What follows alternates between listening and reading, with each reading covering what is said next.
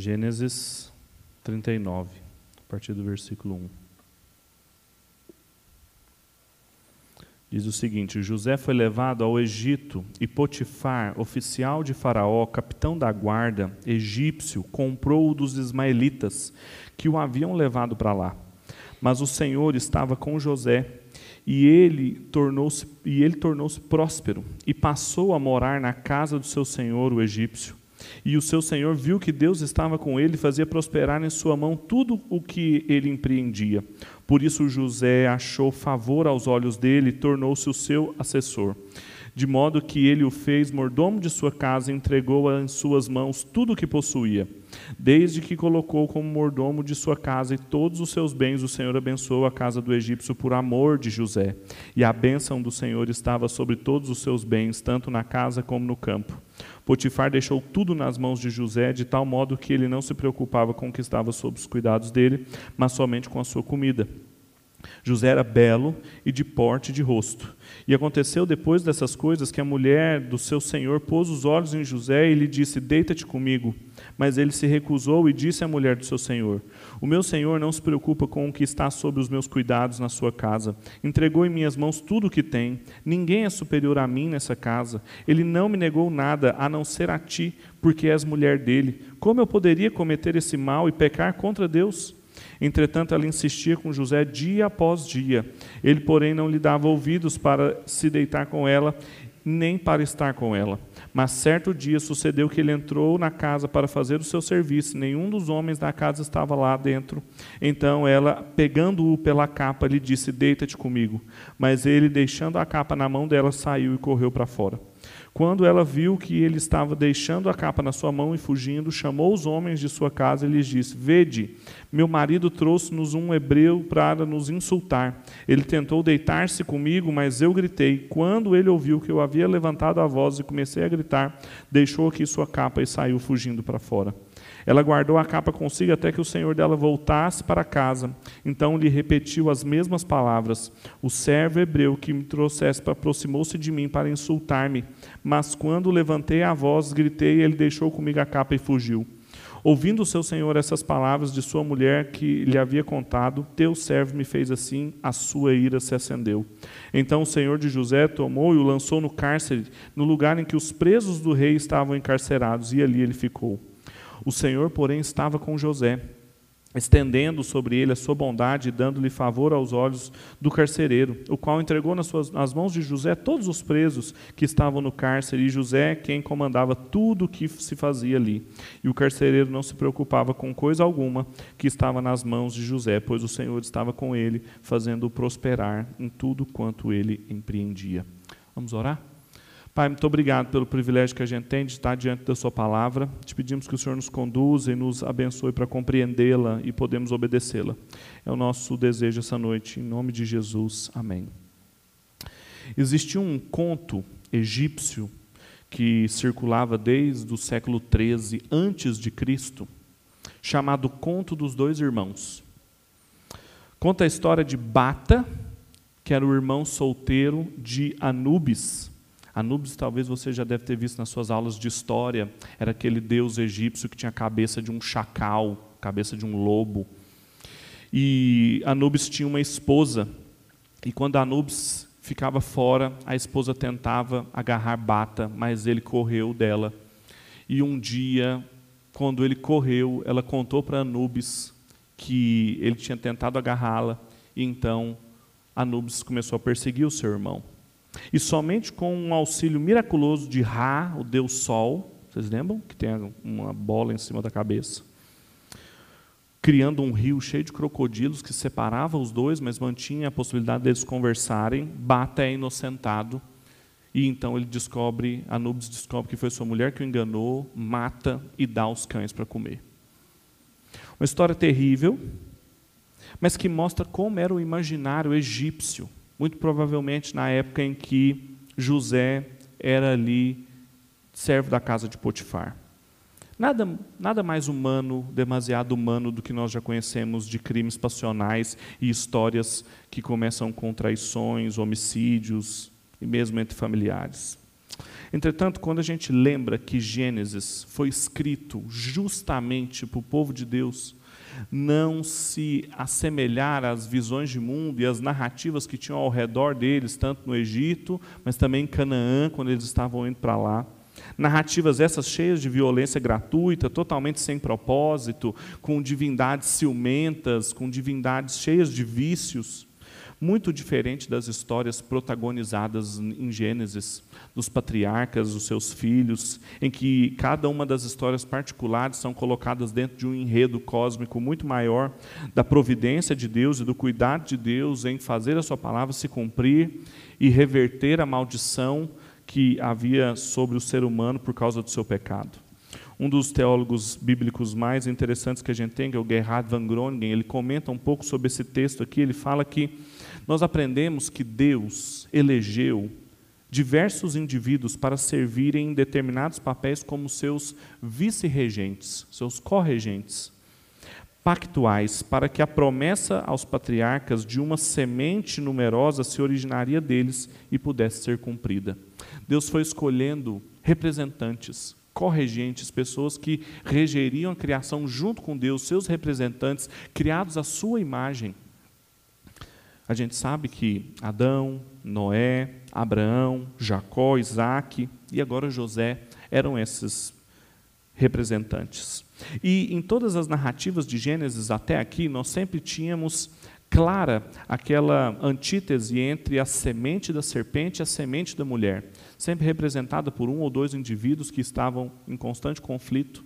Mas aqui há uma coisa nova porque com o desenvolvimento da promessa de Deus, do cuidado de Deus sobre os patriarcas e cumprindo as promessas que tinham sobre a vida deles, agora eles já eram numerosos. Jacó tinha muitos filhos. E agora ele então surgia o que o Bruce Walt chama de o problema da monarquia, ou seja, quem vai reinar sobre nós? Quem dos nossos irmãos vai ser mais poderoso e vai reinar sobre todos nós? E o texto todo ele começa a história de José exatamente aqui, com José tendo um sonho em Gênesis 37, sonhando que os seus irmãos se dobravam diante dele e os seus irmãos perguntam: Você está querendo dizer que nós vamos te servir? José era o mais novo. O texto apresenta um menino fofoqueiro, meio mimado por Jacó. E os irmãos ampliando cada dia o ódio que eles sentiam por José até que um dia eles pensam e tramam contra a sua vida. Rubem evita que ele seja morto. Então eles pensam em vendê-lo para uma caravana de ismaelitas que estavam passando. O vendem, pegam sua túnica, molham no sangue, entregam para o seu pai, falam: seu filho foi comido pelas feras e vendem ele para os ismaelitas. Que aí então nós lemos no texto de agora que os ismaelitas venderam a um senhor chamado Potifar um servo de Faraó no Egito. Claramente, nós percebemos nessas páginas a providência de Deus em cada detalhe, que inclusive detalhes que são repetidos e recapitulados das histórias dos patriarcas.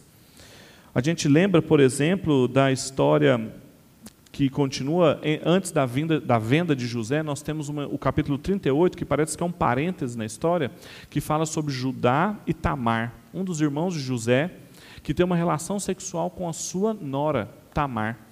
Não a preserva, não há polpa num cenário de promiscuidade muito grande entre os filhos de Jacó. E imediatamente então vem a narrativa do capítulo 39, onde mostra José fiel e puro frente a uma tentação muito mais complicada do que era a de Judá e os temas então começam a se relacionar. O tema da presença do Senhor na vida de José, como ele esteve presente e como dele prometeu para Abraão que estaria. E principalmente o tema de Deus abençoando as famílias da terra através de José, como ele também havia prometido a Abraão.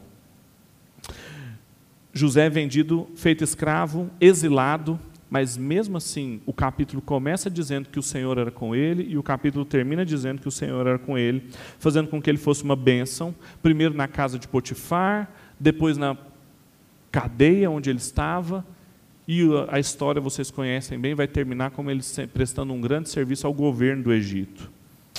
Tente imaginar a importância dessa narrativa, porque tem um perigo muito grande aqui que é a gente interpretar esse texto tentando achar em José um paradigma para nós. Quantos de vocês já foram num culto de jovens ou já ouviram uma pregação que o pastor fala para o jovem ser como José, se preservar, nunca cometer os mesmos pecados que ele, nós precisamos de mais Josés hoje. Esse é um tipo de pregação moralista. Ou seja, pega a história e tira uma moral do texto. Mas não é o tipo de pregação que respeita o texto bíblico, é a intenção de Deus em relatar tudo isso. A micro-história de José, a micro-narrativa da sua vida, só faz sentido quando ela é colocada no grande plano do que Deus estava fazendo ao longo dos séculos. E pense para os israelitas que estavam lendo essa história, israelitas que provavelmente estavam ainda no Egito, ou se preparando para sair, ou tinham acabado de sair no deserto, indo para Canaã. Ou então pense nos israelitas depois, séculos em que eles foram exilados na Síria, na Babilônia, lendo a história de um hebreu que também foi vendido escravo, mas foi uma bênção de Deus no meio daquele povo. Pense em nós, na igreja, em que o apóstolo Pedro chama de dispersos pelas cidades, cidades dos homens, nós que estamos espalhados por aí. José é um paradigma do povo em exílio, e o seu drama individual coloca no drama cósmico, nos mostrando nossa responsabilidade, o nosso chamado também como servos do Senhor, corregentes com Ele na criação. Portanto, o tema que eu gostaria de explorar com vocês nesse texto é sobre a presença de Deus com o seu povo no meio das cidades dos homens. Eu tenho me perguntado muito sobre o papel das cidades na Bíblia, e aqui nós temos uma importante, era uma cidade-estado que é o Egito, mas com claras relações com o exílio que o povo teve também na Síria, na Babilônia. E o que, que quais as implicações de, da presença de Deus no meio do exílio? O que, que significa Deus estar conosco, exilados numa terra que não é nossa? Bruce Walt, que sempre lembra que ele estava longe da terra prometida, ele não estava em Betel, como começa a narrativa lá em 37, ele está no Egito. Todas as vezes que o Egito apareceu aqui em Gênesis, sempre foi sinal de regresso, de desvio dos propósitos de Deus. O que, que isso significa para os seus corregentes? Primeiro, significa trabalhar pela prosperidade da cidade dos homens. Veja o que diz o versículo 1 até o versículo 6. José foi levado ao Egito e Potifar, oficial de Faraó, capitão da guarda do egípcio, comprou-o dos ismaelitas que haviam levado para lá. Mas o Senhor estava com José e ele o tornou próspero. E passou a morar na casa do seu senhor, o egípcio, e o seu senhor viu que Deus estava com ele e fazia prosperar em sua mão tudo quanto ele empreendia. Por isso José achou favor aos olhos dele, tornou-se seu assessor, de modo que ele o fez mordomo da sua casa, entregou em suas mãos tudo o que possuía, desde que colocou como mordomo de sua casa e dos seus próprios bens, o Senhor o abençoou, a casa do egípcio por amor de José, e a bênção do Senhor estava sobre todos os seus bens, tanto na casa como no campo. Potifar deixou tudo nas mãos de José, de tal modo que ele não se preocupava com o que estava sob os cuidados dele, mas somente com a sua comida. Veja quantas vezes a gente descobre o tema de um texto, ou o que Deus está querendo nos mostrar naquele texto, principalmente, não só, mas principalmente quantas repetições. Vejam quantas vezes aparece que o Senhor o abençoou, que o Senhor o prosperou. A presença de Deus na vida de José era óbvia, pela prosperidade que o acompanhava, porque isso não era alguma coisa que estava inerente a José, porque ele era bonzinho, porque ele não tinha pecado, o contrário, ele era um menino mimado, filho de Jacó, mas porque era um sinal da aliança de Deus com Abraão. O Bruce Walt que nos lembra que a presença de Deus aqui é experimentada mesmo na escravidão. Longe da terra da bênção, muito longe da terra prometida, das promessas de Deus, ainda assim José era signo da bênção de Deus para todas as famílias da terra. E a simples presença dele lá, tudo que ele colocava à mão, a casa de Potifar começou a ser abençoada. Fez prosperar tudo que vinha à sua mão, versículo 3. Mão aqui também é um texto, Sidney Greidan nos fala em vários momentos como a palavra mão aparece nesse texto. Fala que Potifar comprou José das mãos dos ismaelitas. Fala que José fez prosperar, Deus fez prosperar tudo que estava na mão de José. Fala que a capa de José ficou na mão da esposa de Potifar. Fala de tudo mão, mão, mão, como um signo de poder, de ação. E o que significa dizer que tudo que prosperava era que tudo aquilo que estava ao poder de José, aquilo que estava ao alcance das suas mãos, prosperava, frutificava, era abençoado. A palavra bênção também, apesar da gente usar ela de maneira muito relaxada, às vezes, ela em Gênesis é um termo técnico. Quando Deus criou todas as coisas, depois disso ele abençoou a sua criação e aí então ela pôde frutificar, aí então ela pôde florescer. O que está acontecendo aqui é que a casa e todos os assuntos da vida de Potifar estão florescendo, estão sendo abençoados, frutificando. E por isso ele achou favor nos olhos de Potifar, versículo 4. Potifar não se preocupava mais com nada. Inclusive, no versículo 6, quando diz que ele não se preocupava nem com a sua comida, os comentadores dizem que isso é um signo para dizer que a única coisa que José não tomava conta era das coisas particulares de Potifar, incluindo sua esposa. E aqui liga um ponto no outro quando fala que então, um dia, a esposa colocou os olhos em José e tentou agarrá-lo. E ele fala: todas as coisas eu posso mexer aqui, menos com você. Potifar tinha segurança em José. Ele tinha percebido que Deus estava com ele porque a sua mordomia era próspera, a ponto de fechar os olhos e entregar tudo para José. Sabe quando você fala que você confia na pessoa de olhos fechados? Um escravo que não era visto com suspeitas. E a postura de José também, porque era um senhor que ele não via com indignidade. E no versículo 5 tem um outro ponto que chama muito a minha atenção, que Deus fez a casa de Potifar prosperar por amor a José. Aqui fica evidente a causa da prosperidade da casa egípcia. Era o amor que Deus tinha com José, o pacto que ele fez com Abraão e a promessa que ele fez de cuidar de toda a sua descendência. Era a fidelidade de Deus à sua aliança. Portanto, em primeiro lugar, a gente aprende que a presença de Deus, mesmo em tempos de exílio, significa trabalhar pela prosperidade de um lugar. E quando a gente percebe isso e entende isso na vida de José, a pergunta que nós temos que fazer é o que isso significa para nós? O que isso significa para mim e para você? É muito comum no imaginário do povo evangélico brasileiro a ideia de que o que as coisas que importam, as coisas que são importantes, são as que são vividas aqui, ó, nas quatro paredes da igreja. Tudo que é religioso, tudo que diz respeito à igreja, tudo que é gospel é importante fora daqui é passatempo, é um bico que a gente faz, porque as coisas importantes mesmo é o trabalho eclesiástico, é ganhar almas para Jesus e morar na terra prometida. E que queime tudo aqui. Duane Moody, um pregador importante no século XIX, falou exatamente isso. Todas essas coisas aqui vão queimar no inferno, então a gente não precisa delas. Só que essa não é a visão que nós vemos nem em Gênesis e até Apocalipse. Porque sempre o povo, mesmo quando estava fora da sua terra prometida, era um povo instigado pelo próprio Deus a trabalhar e a zelar pela prosperidade de onde eles estavam.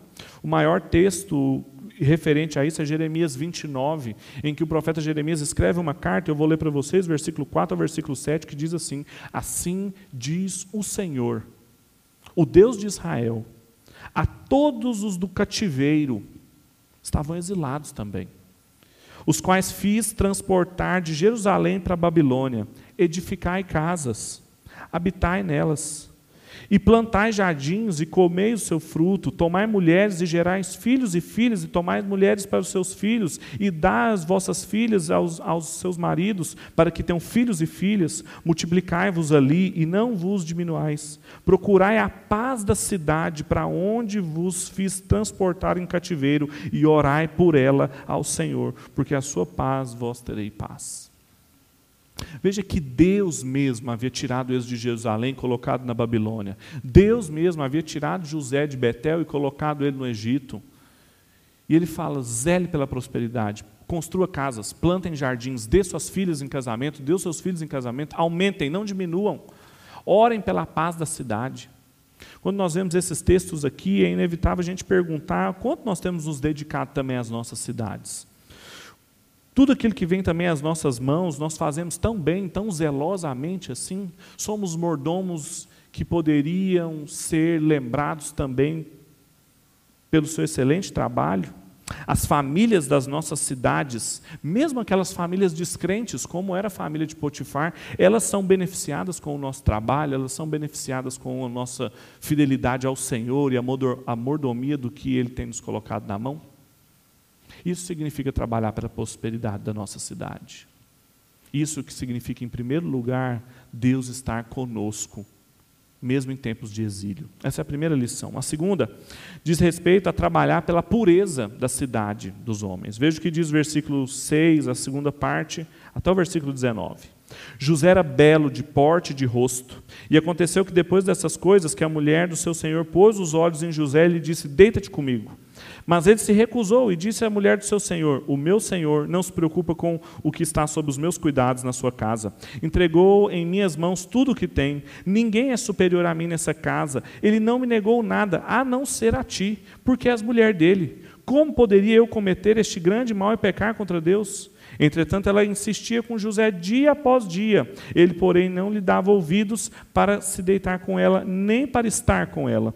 Mas certo dia sucedeu que ele entrou em casa para fazer o seu serviço e nenhum dos homens da casa estava lá dentro. Então ela, pegando-o pela capa, lhe disse: Deita-te comigo. Mas ele, deixando a capa na sua mão, saiu e correu para fora. Quando ela viu que ele havia deixado a capa em sua mão, fugindo, chamou os homens de sua casa e disse: Vede, meu marido trouxe um hebreu para nos insultar insultar. Ele tentou deitar-se comigo, mas eu gritei. Quando ele ouviu que eu tinha levantado a voz, começando a gritar, deixou aqui a sua capa e fugiu para fora. Ela guardou a capa consigo até que o seu senhor voltasse para casa. Então lhe repetiu as mesmas palavras: O servo hebreu que nos trouxeste aproximou-se de mim para insultar-me. Mas quando levantei a voz e gritei, ele deixou a capa e fugiu. A presença de Deus a vida de José também significou ele não só trabalhar pela prosperidade da casa onde ele estava, mas também pela pureza daquela casa. Como eu disse para vocês, num contraste explícito com o seu irmão Judá e com todos os pecados que eles cometiam e que José dedurava para o seu pai.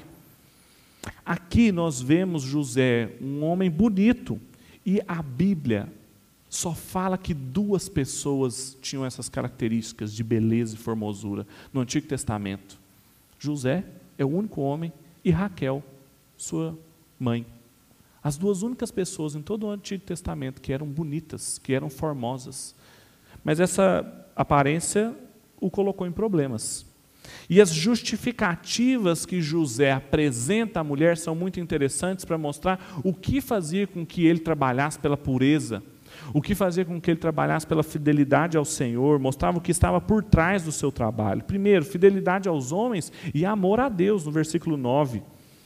O Bruce Waltke, um comentador de Gênesis muito bom, ele chama atenção para a diferença do tamanho do discurso de José, explicando para a mulher por que ele não se deitava com ela, e o tamanho do discurso dela. Deita-te comigo. Duas palavras. Inclusive no hebraico são duas palavras horrorosas, nunca utilizadas na Bíblia para falar a respeito do casamento, porque eram palavras para falar e para ressaltar a luxúria absurda que aquela mulher vivia.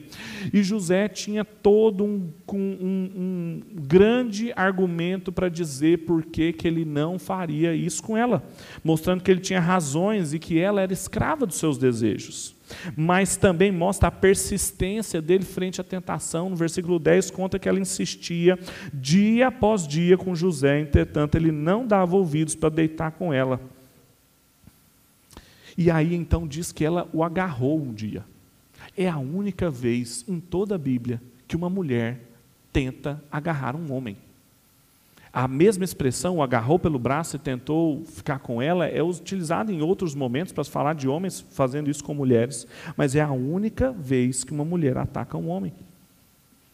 O grau de perversidade que José vivia, tudo isso é para ressaltar como o Egito sempre foi um sinal de distanciamento do Senhor. Agora, também a resistência que José teve do pecado ele colheu as consequências dela. Versículo 13, e aqui, nesse, nesse ponto da nossa leitura, qualquer tipo de teologia da prosperidade sucumbe, porque nós poderíamos estar lendo e vendo, está vendo, José prosperou, tudo que José fazia, ele ia bem, porque ele era fiel ao Senhor, ele era bonito, ele era temente a Deus, está vendo? Mas, em determinado momento, a casa caiu para o lado dele, sem motivo. Ele não tinha culpa foi injustiçado numa mentira de uma mulher, e aqui a pureza foi retribuída com impureza. e a bondade com maldade, justamente o contrário do grande mote da história de José, que todo mundo conhece, que é o versículo 50 de Gênesis, versículo 20. Capítulo 50, versículo 20, que diz que Deus transformou o mal em bem para preservar muitas pessoas. E aqui é o contrário. O bem foi feito em mal. E quando a gente pergunta e entende tudo isso que aconteceu na vida de José, o seu trabalho pela pureza, a retribuição negativa disso, a gente pergunta o que, isso significa para nós? O que, que significa lutar também pela pureza das nossas cidades? Ele precisa ser um trabalho também alimentado por convicções muito claras, como José tinha. As convicções de que todo pecado é um pecado contra Deus. Ele fala: como eu farei isso com meu Senhor e contra Deus? Todo pecado também é contra os seres humanos. Todo pecado vai nos tentar todos os dias e muitas vezes também a pureza pode ser paga com impureza.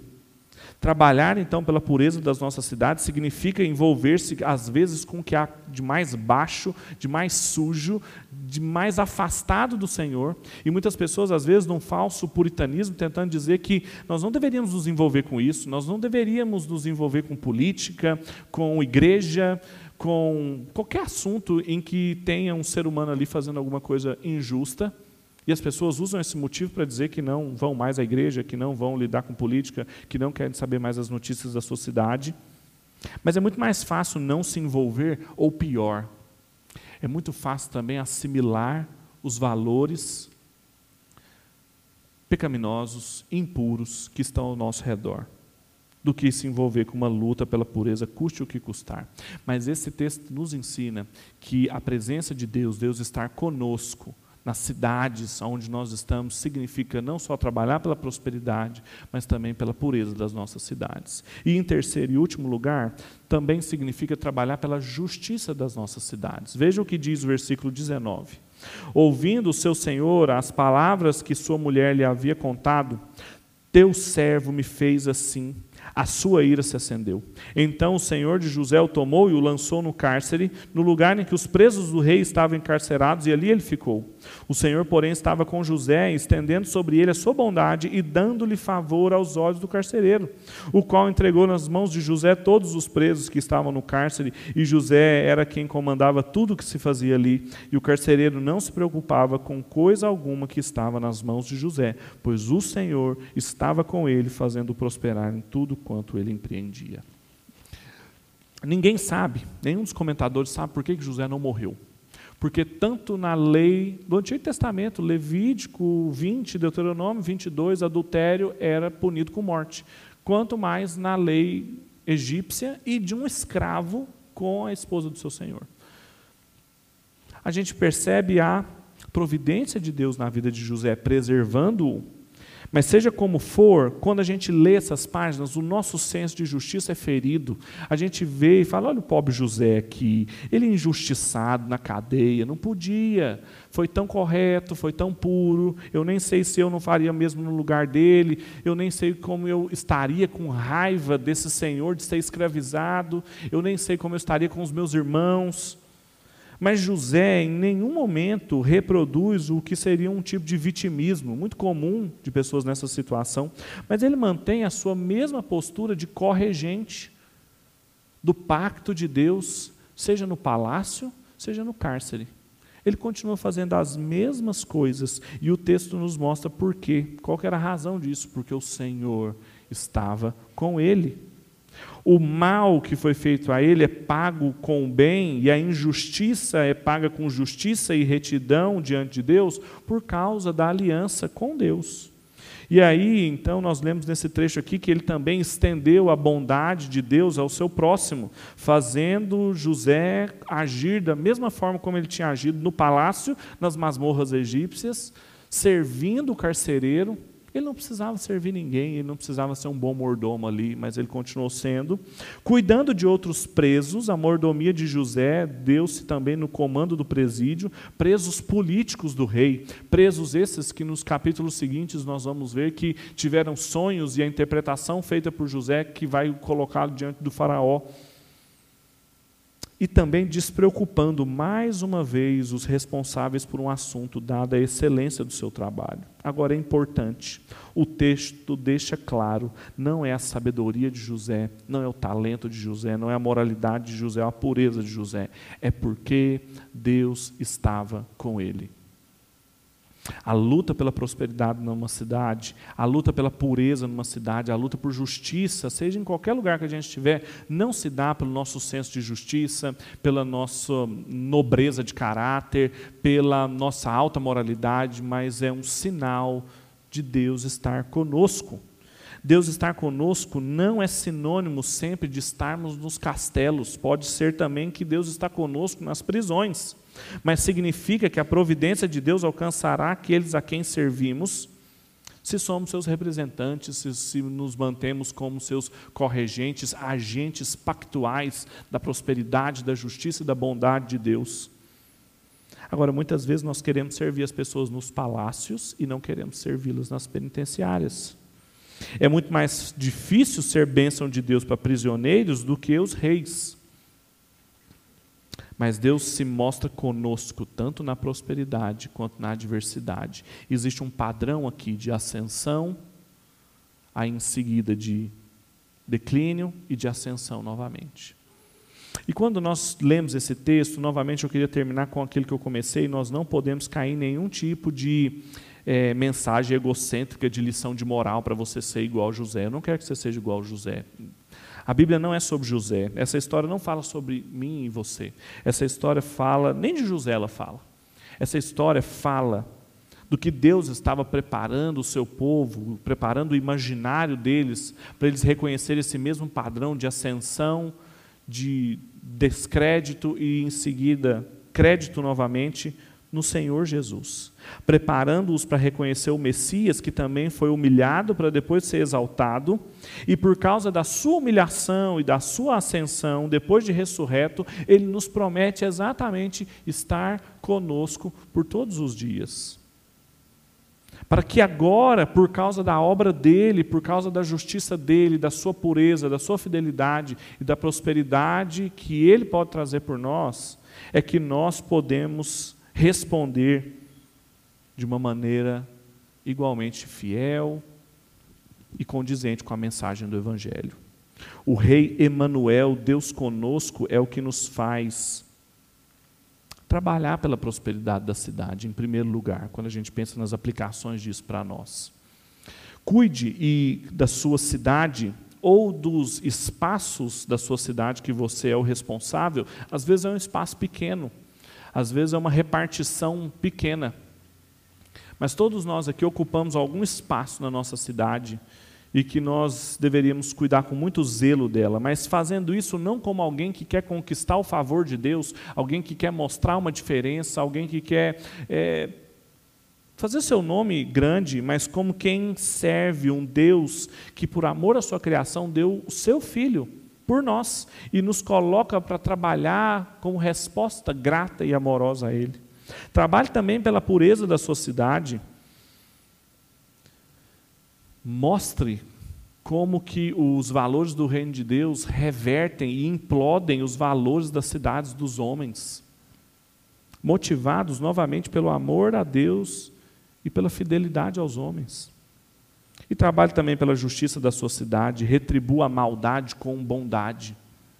Vença a injustiça com justiça, mesmo que isso custe sair dos palácios e acabar na penitenciária. Mas o que se espera dos ministros da reconciliação é que eles sejam fiéis. Não que eles sejam frutíferos, famosos, bem-sucedidos, prósperos mas que eles sejam fiéis e a sua fidelidade abençoará todas as famílias da terra por causa da obra de Cristo. Vamos orar? Feche seus olhos.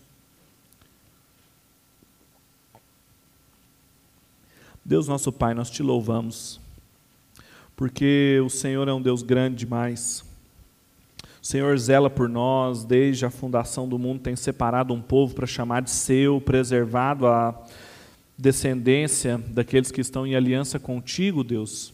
E hoje nós estamos aqui, Nós que não tínhamos em nós mesmos nada que pudesse achar grandeza diante do Senhor, não tínhamos mérito algum, beleza, bondade, mas o Senhor ainda assim aplicou a obra de Cristo em nossas vidas, nos justificou e nos colocou em condições de entrarmos confiantemente diante do Senhor para te bendizer, para te louvar e para receber do Senhor perdão pelos nossos pecados, perdão pelas nossas falhas, todas as vezes que nós não vivemos de maneira condizente com o Evangelho, com a mensagem da reconciliação, quando nós não espelhamos Deus, quando nós não somos a imagem do Senhor aqui.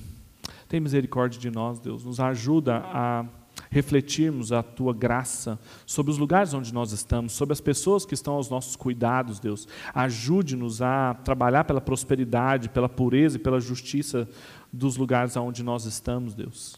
Mesmo que sejam em proporções muito menores, mas que as pessoas consigam experimentar, ainda que de forma fragmentada, imperfeita, o amor do Senhor através daquilo que nós podemos fazer. É a nossa oração, Deus, essa noite, gratos por tudo que o Senhor tem feito por nós. Em nome de Jesus, amém e amém. Nós temos ceia hoje.